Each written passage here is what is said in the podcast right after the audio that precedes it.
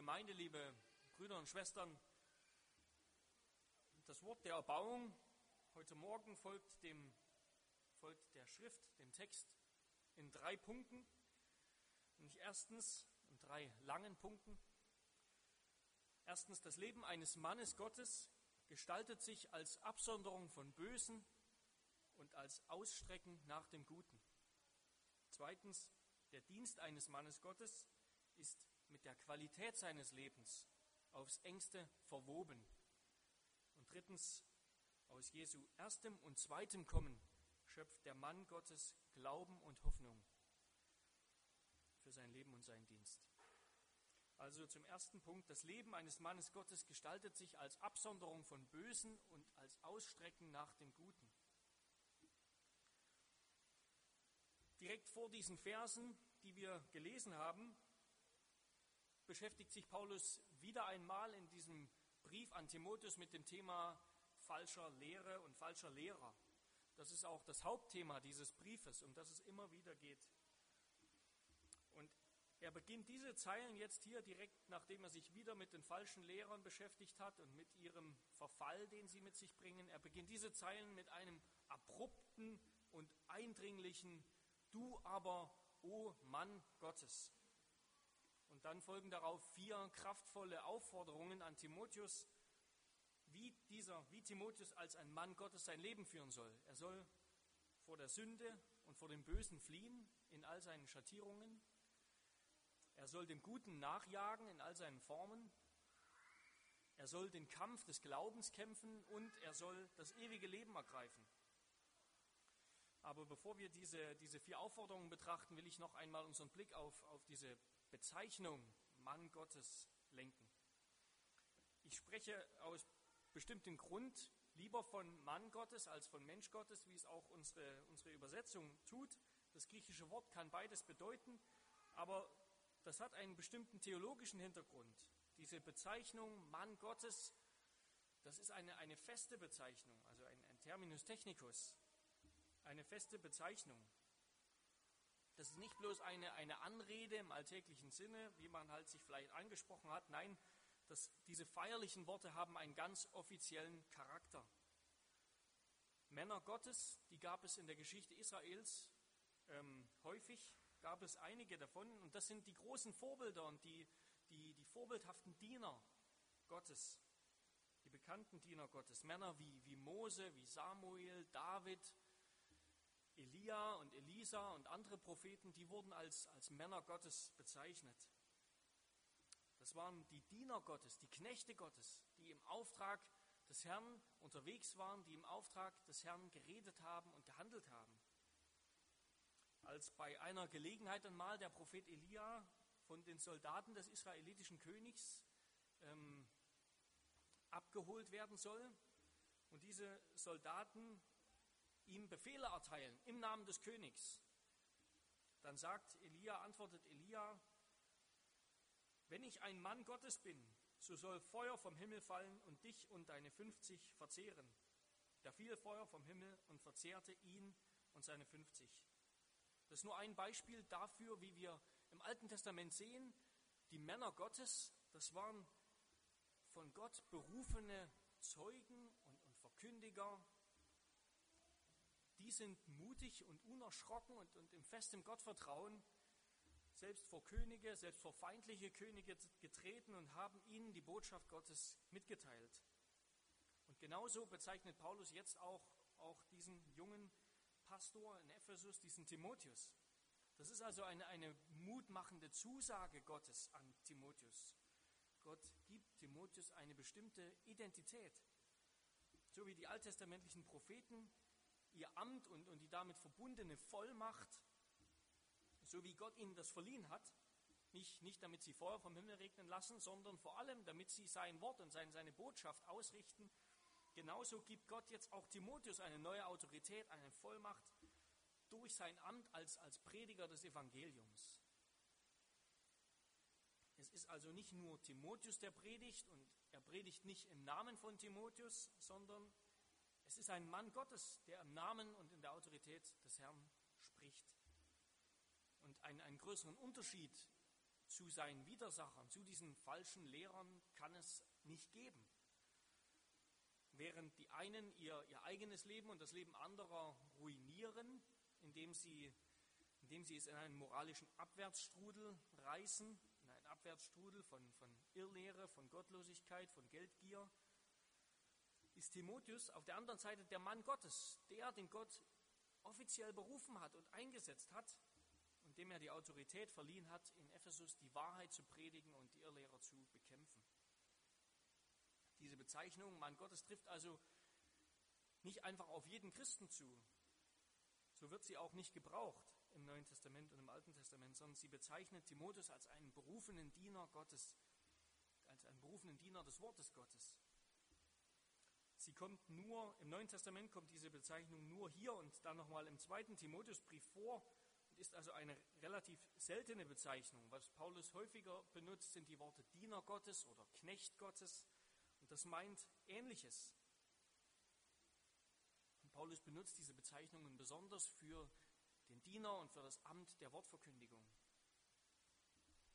Natürlich gelten diese Aufforderungen, die, Paulus Timotheus gibt, zu einem heiligen Lebenswandel, die gelten allen Gläubigen, Männern wie Frauen gleichermaßen.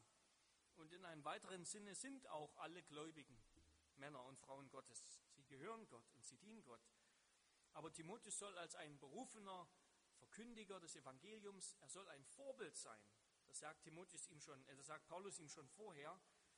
Er soll ein Vorbild sein für die Gläubigen im Wort, in der Lehre, im Wandel, in der Liebe, im Geist, Glauben und in der Keuschheit, in der Reinheit.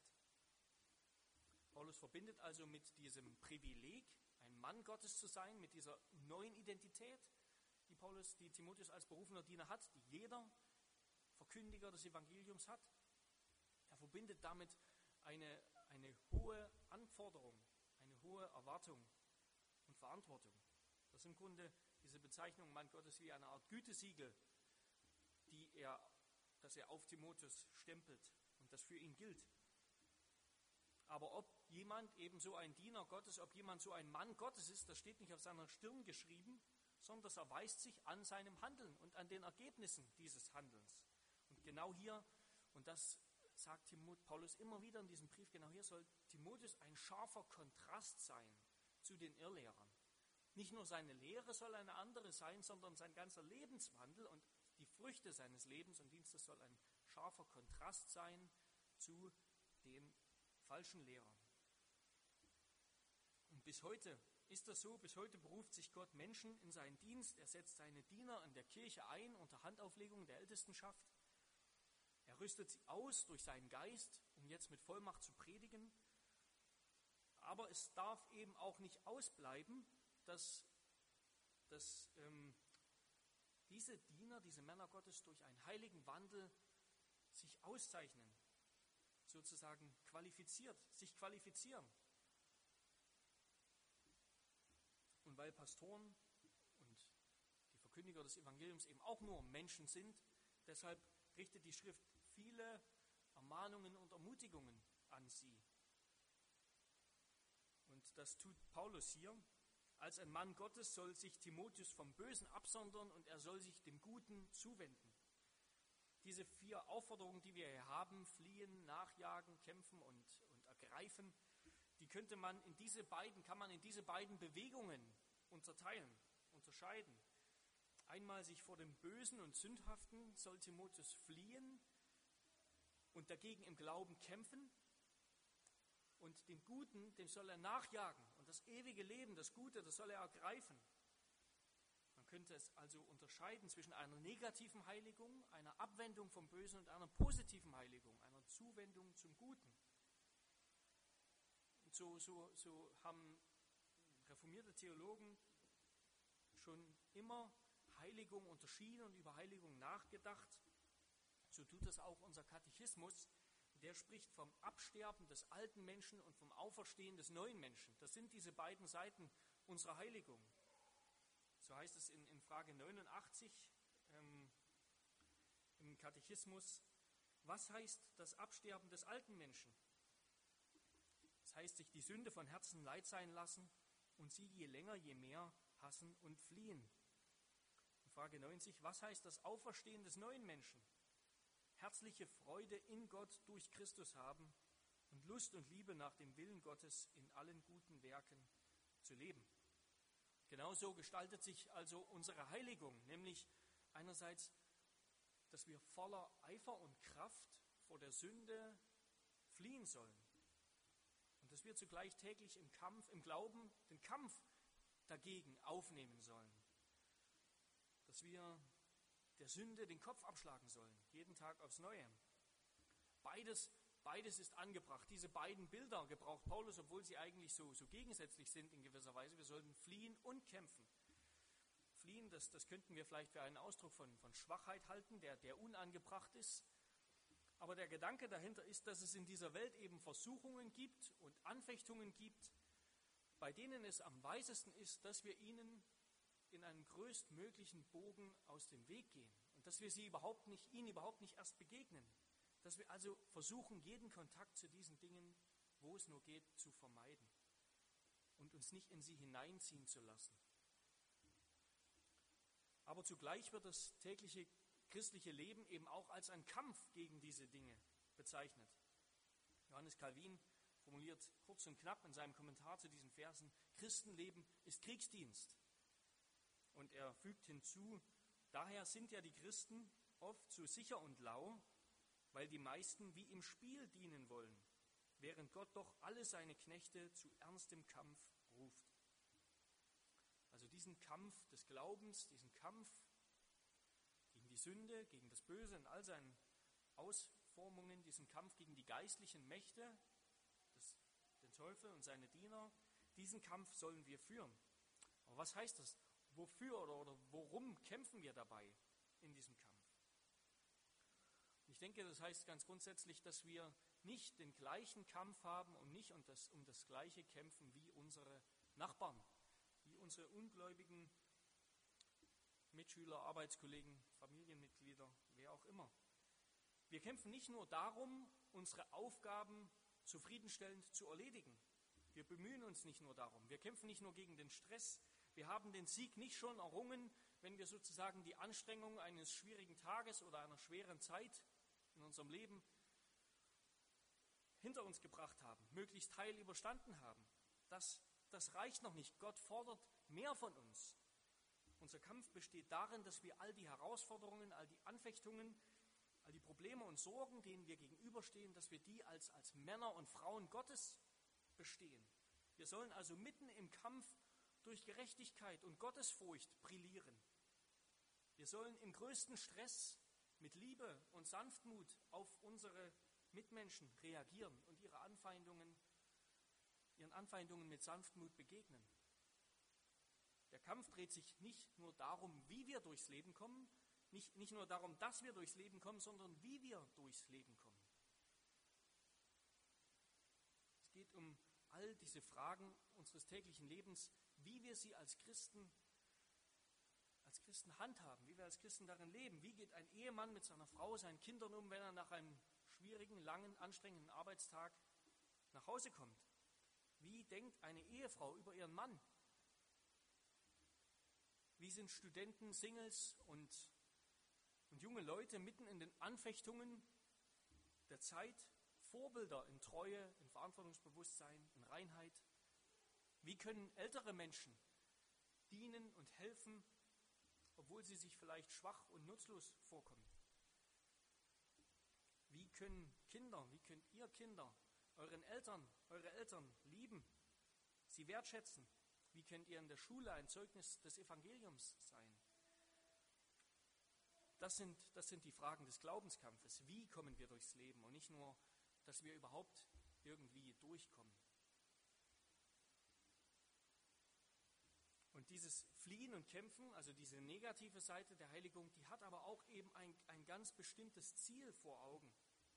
Und das ist nämlich, dass wir zunehmend mehr zu dem werden, was wir in Christus bereits sind. Dass wir das Gute suchen, dass wir die Früchte, die Frucht des Heiligen Geistes, der Frucht des Heiligen Geistes nachjagen. Statt sündiger Begierden soll Timotheus der Gerechtigkeit, der Gottesfurcht, der Liebe, der Standhaftigkeit und der Sanftmut nachjagen und darum bitten. Die Frucht des Heiligen Geistes, die in seinem Leben wächst, die, der soll er nachstreben. Das ist die positive Seite. Gerechtigkeit, dieser Begriff Gerechtigkeit, der hat unser ganzes ethisches, moralisches Leben im Blick. Das ist ein sehr grundlegender Begriff, der, der von uns fordert, ein aufrichtiges, rechtschaffenes Leben zu führen. Ein Leben, das dem, dem Willen und den Gesetzen Gottes entspricht. Ganz einfach könnte man sagen, das Richtige zu tun. Das Richtige zu tun. Gottesfurcht, das ist ein, ein sehr breiter Begriff, der, der die Gesamtheit unseres christlichen Lebens eigentlich meint. Wenn wir Christen sind, dann leben wir jetzt aus einer neuen Haltung heraus, nämlich aus dem Glauben an Gott heraus und auch aus einer neuen Haltung gegenüber unseren Mitmenschen heraus, aus der Liebe zu ihnen heraus. Diese, dieses gesamte neue Leben, diese gesamte neue Haltung bezeichnet Gottesfurcht. Diese ersten beiden Tugenden, Gerechtigkeit und Gottesfurcht, die könnte man sich in gewisser Weise wie, wie das Fundament unseres christlichen Hauses, unseres christlichen Lebens vorstellen. Die bilden die Grundlage, die Eckpfeiler unserer Lebensführung. Dann spricht Paulus über den Glauben. Der Glaube, das ist eben ein zuversichtliches Vertrauen auf Gott. Und das ist ein wesentlicher Teil des Innenlebens unseres christlichen Hauses. Als Gläubige, als Gläubige leben wir jeden Tag in dem Bewusstsein, trotz aller Anstrengungen, trotz alles Kampfes, trotz aller Sorgen und auch trotz aller Schwachheit und Sünde, dass wir von Gott abhängig sind, dass wir von seiner Macht, von seiner Gnade, seiner Vorsehung leben und abhängig sind. Und das ist, das ist unser großer Trost, weil wir wissen, Gott liebt uns. Und das verleiht dem Christen Freiheit und Fröhlichkeit und Frieden, auch in Anfechtungen. Die Liebe, das ist der zweite Begriff, den Paulus hier verwendet, um sozusagen das, das Innenleben des christlichen Hauses, unseres christlichen Glaubens zu bezeichnen. Die Liebe, dass wir, das ist das Ziel der Verkündigung von Paulus, sagt er am Anfang des Briefes. Das ist, dass wir den anderen höher achten als uns selbst und dass wir unter Aufgabe eigener Rechte und Freiheiten ihm dienen. Glaube und Liebe bilden also das Innenleben des christlichen Hauses. Und Standhaftigkeit meint Paulus das, das Durchhalten des christlichen Glaubens, gerade unter schweren Bedingungen. An anderer Stelle nennt Paulus die Standhaftigkeit eine Frucht des Glaubens, eine Frucht der Hoffnung, die zur Flucht vor dem Bösen und zur Treue ähm, in Anfechtungen befähigt. Und Sanftmut, das ist mit der Standhaftigkeit verwandt, das ist in dem Sinne auch ein Standhalten, nämlich ein Standhalten in der Liebe, trotz Anfeindungen und trotz unangemessener böser Kritik, dass wir in Demut und in Milde umgehen mit denen, die nicht so umgehen, könnte sagen, Standhaftigkeit und Sanftmut, sie, sie beschließen unser christliches Haus, sie bilden das, das Dach des Hauses. Sie sorgen dafür, dass das Haus ganz bleibt, dass das Haus bestehen bleibt, dass es eben standhält. Also diese Dinge, dieses Fliehen, dieses Kämpfen, dieses Nachjagen, all das, sagt Paulus, soll Timotheus tun, als einer, den Gott zum ewigen Leben berufen hat.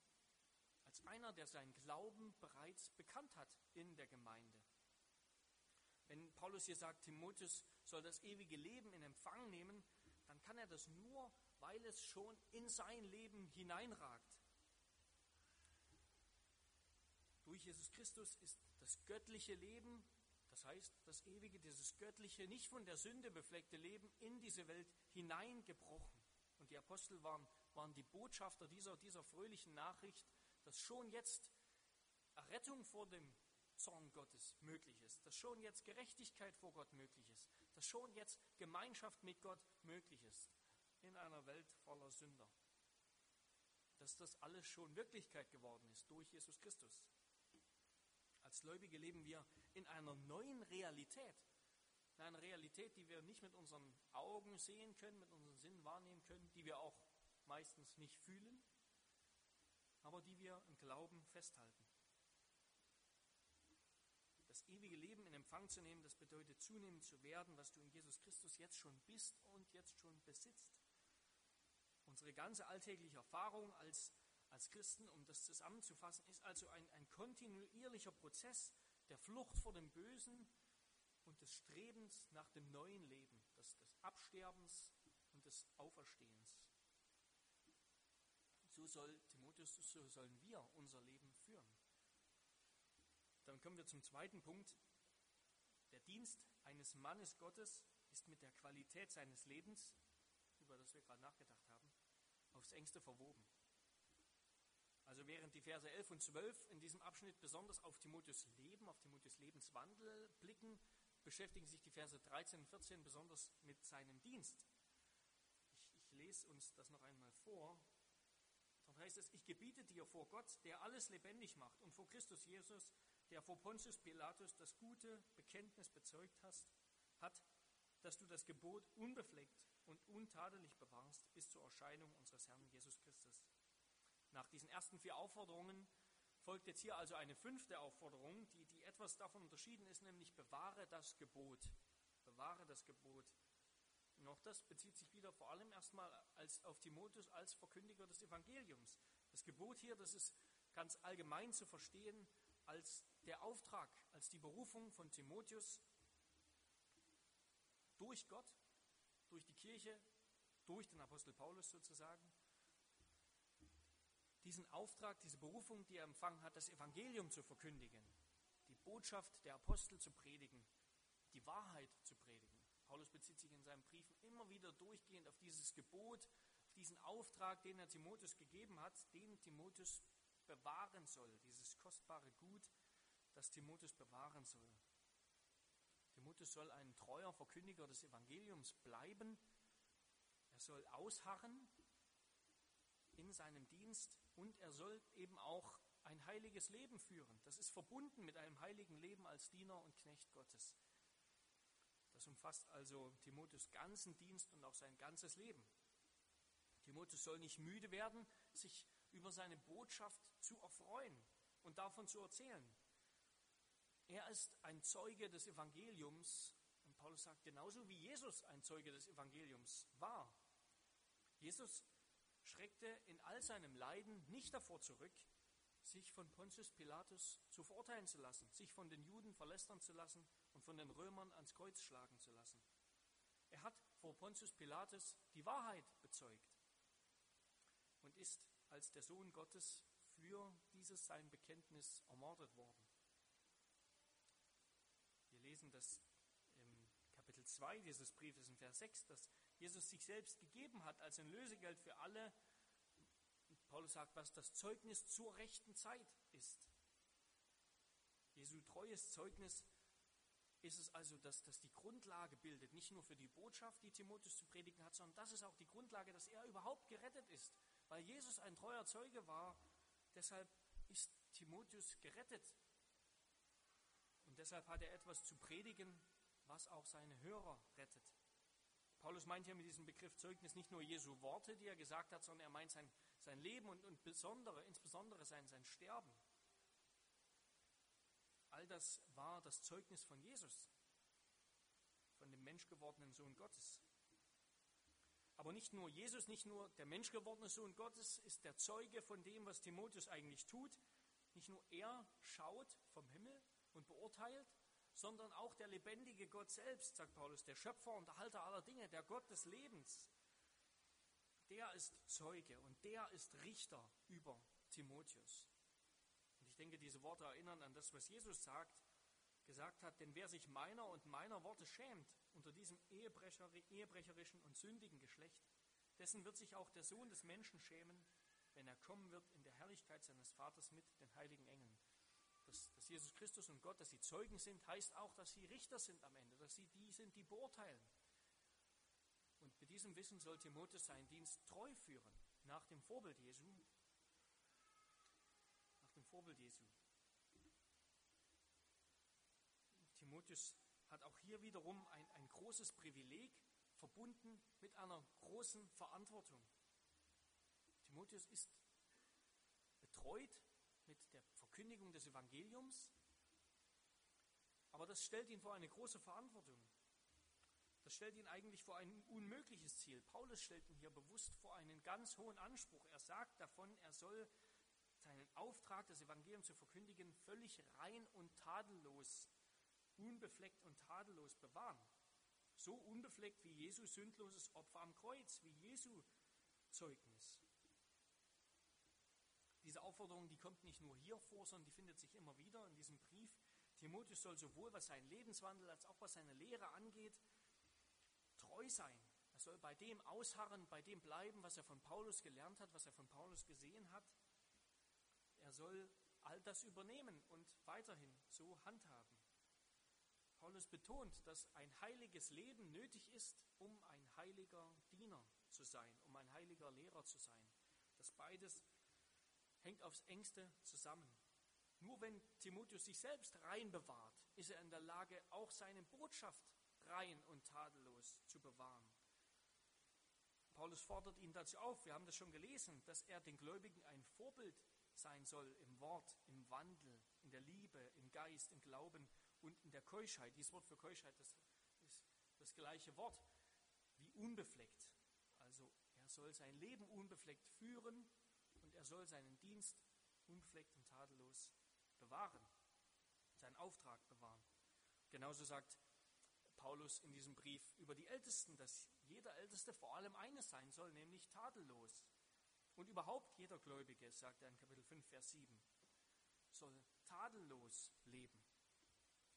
Nur wenn ein Prediger das Ziel der Verkündigung, die Liebe und die Gottesfurcht zuerst für sein persönliches Leben verfolgt, nur dann ist er auch in der Lage, ein gewinnender und ein liebender Verkündiger des Evangeliums zu sein, ein Bote der Wahrheit, der andere damit gewinnen kann.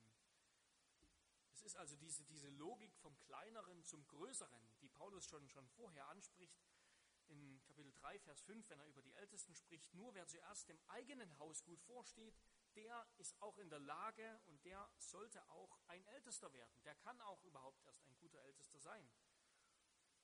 Das finden wir immer wieder, diese Logik, nur wer zuerst den Balken aus seinem Auge entfernt, der kann den Splitter aus dem Auge des Bruders ziehen.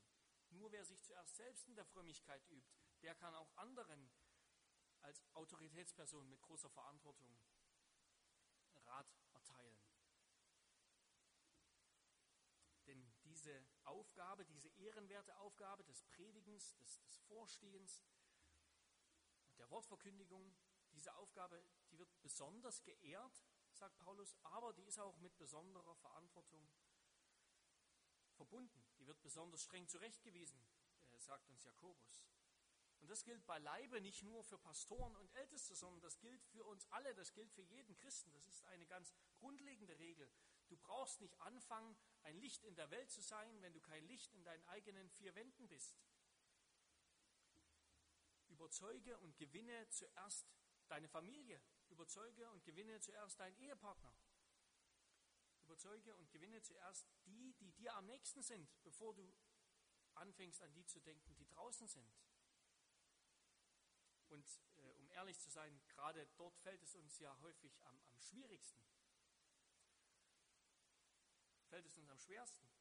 Dort, dort wo, wo hoffentlich auch alle Masken fallen, dort wo man uns kennt, dort fällt es uns häufig nicht leichter, sondern nur umso schwerer, die Menschen zu lieben, deren, deren ganze Schwächen und Mängel und Sünden wir ja kennen.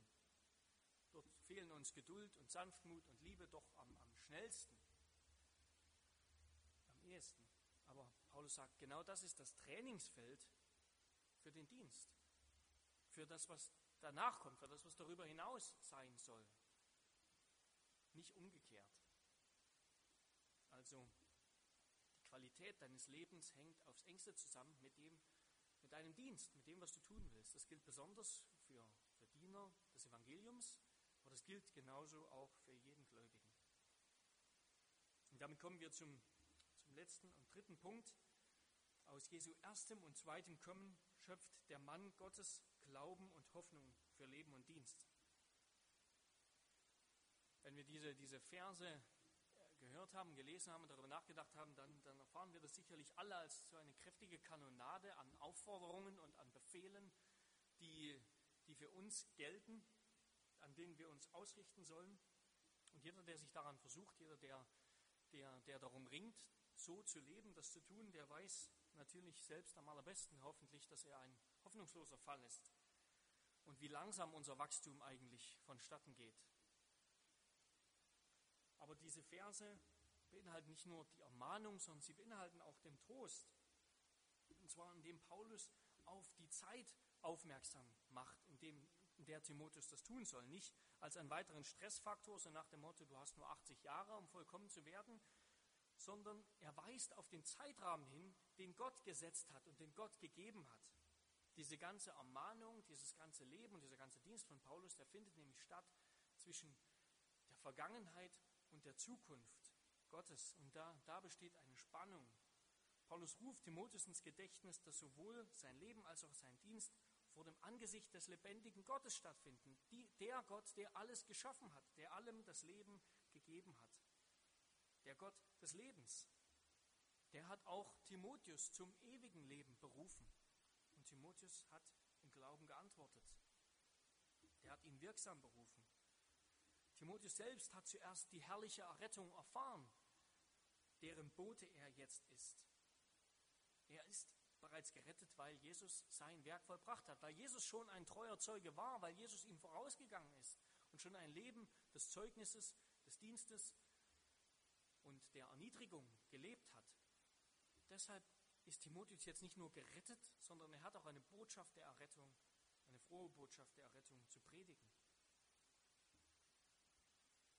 Jesus Christus hat bereits vorgemacht, was es heißt, das gute Bekenntnis zu bewahren und zu bezeugen. Und nicht nur das, sondern er hat sich geopfert, er hat sich erniedrigt als Mensch, hat sich geopfert, damit Vergebung da ist und Gnade da ist für all unser Versagen. Jesus Christus ist bereits einmal erschienen. Er hat sich hin, hinabgebeugt zu den Sündern und er ist Mensch geworden. Und er hat unser Schicksal getragen und uns durch seinen Tod von unserem Tod erlöst. Das ist ja der, der glückliche und entscheidende und vielleicht ganz banale Unterschied zwischen Jesu Kreuzigung und Auferstehung, dass wir nur das Letztere von beiden, nämlich nur die Auferstehung, miterleben. Die Kreuzigung, die hat Jesus allein für uns erlebt. Für uns erlebt. Und genau das erfassen wir im Glauben. Genau deshalb haben wir Hoffnung und Zuversicht, dass wir an seiner Auferstehung schon jetzt teilhaben und vollkommen teilhaben werden.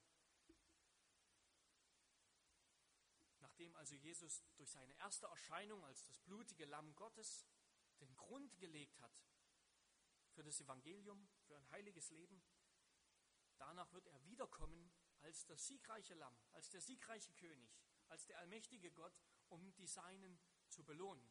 Und das ist die hoffnungsvolle Aussicht, die Timotheus in seinem ganzen Dienst hat. Wenn Christus wiederkommt, wird Gott fertig sein. Er wird fertig sein, sein Volk versammelt zu haben, seine Gemeinde, er wird seine Gemeinde bewahrt haben. Gott wird auch nicht müde und Gott hält auch diesen Zeitrahmen ein, den er gesetzt hat. Jesus Christus ist zum ersten Mal gekommen und er wird zum zweiten Mal kommen und er wird nicht eher kommen, bis nicht alle Auserwählten zum Glauben gefunden haben. Er wird nicht kommen, ohne dass er seine Kirche bewahrt hat bis dahin. Er wird nicht kommen, um sein ganzes Volk versammelt zu haben und bewahrt zu haben. Das ist die Hoffnung von Timotheus. Und was kann es außerdem für eine größere Ermutigung geben, als das, was Paulus ihm hier schreibt, dass hinter Timotheus, dass Timotheus nicht in seinem eigenen Namen auftritt, sondern dass er ein Mann Gottes ist. Und zwar ein Mann, des lebendigen, allmächtigen Gottes, des Gottes, den Paulus uns hier mit so großen Worten beschreibt. Des allmächtigen Gottes, des gewaltigen Gottes. Was kann es für eine größere Ermutigung geben? Wir kennen alle diese Geschichte, denke ich, denke ich, diese Geschichte von Elisa im Alten Testament, diesem Propheten, diesem Mann Gottes. Ähm, das ist eine von diesen super spannenden biblischen Geschichten, den ein einmal ein, ein Heer belagert hat, ein Heer des Königs von Aram, das ihn abführen sollte, ihn gefangen nehmen sollte. Und Elisas Diener sieht dieses Heer vor der Stadt stehen und auf die Stadt zukommen und er erschreckt. Aber Elisa war voller Zuversicht.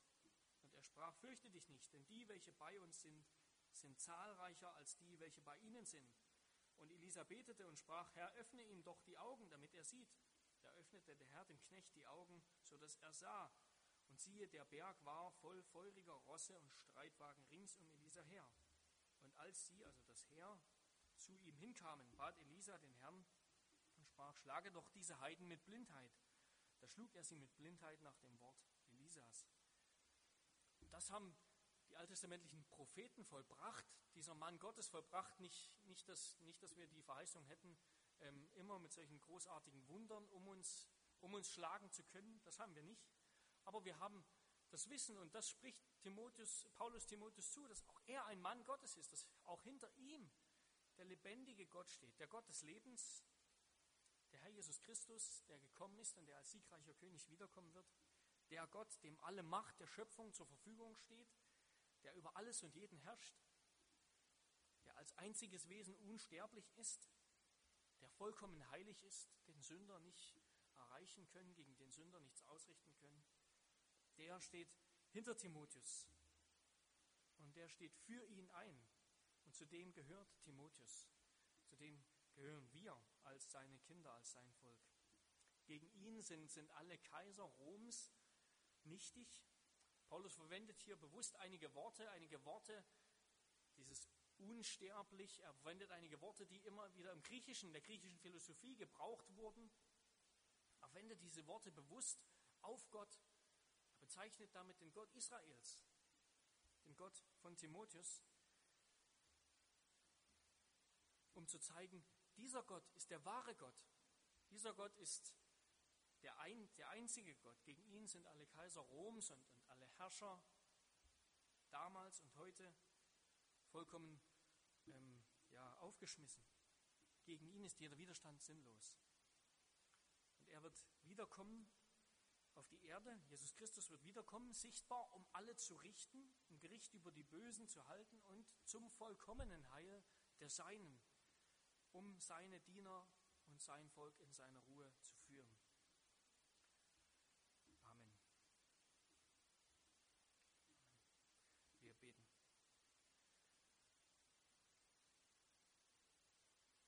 Himmlischer Vater, lebendiger Gott, Lob, Dank und Ehre sei dir. Wir danken dir, dass du uns das Vorbild deines Sohnes, Jesus Christus, gegeben hast.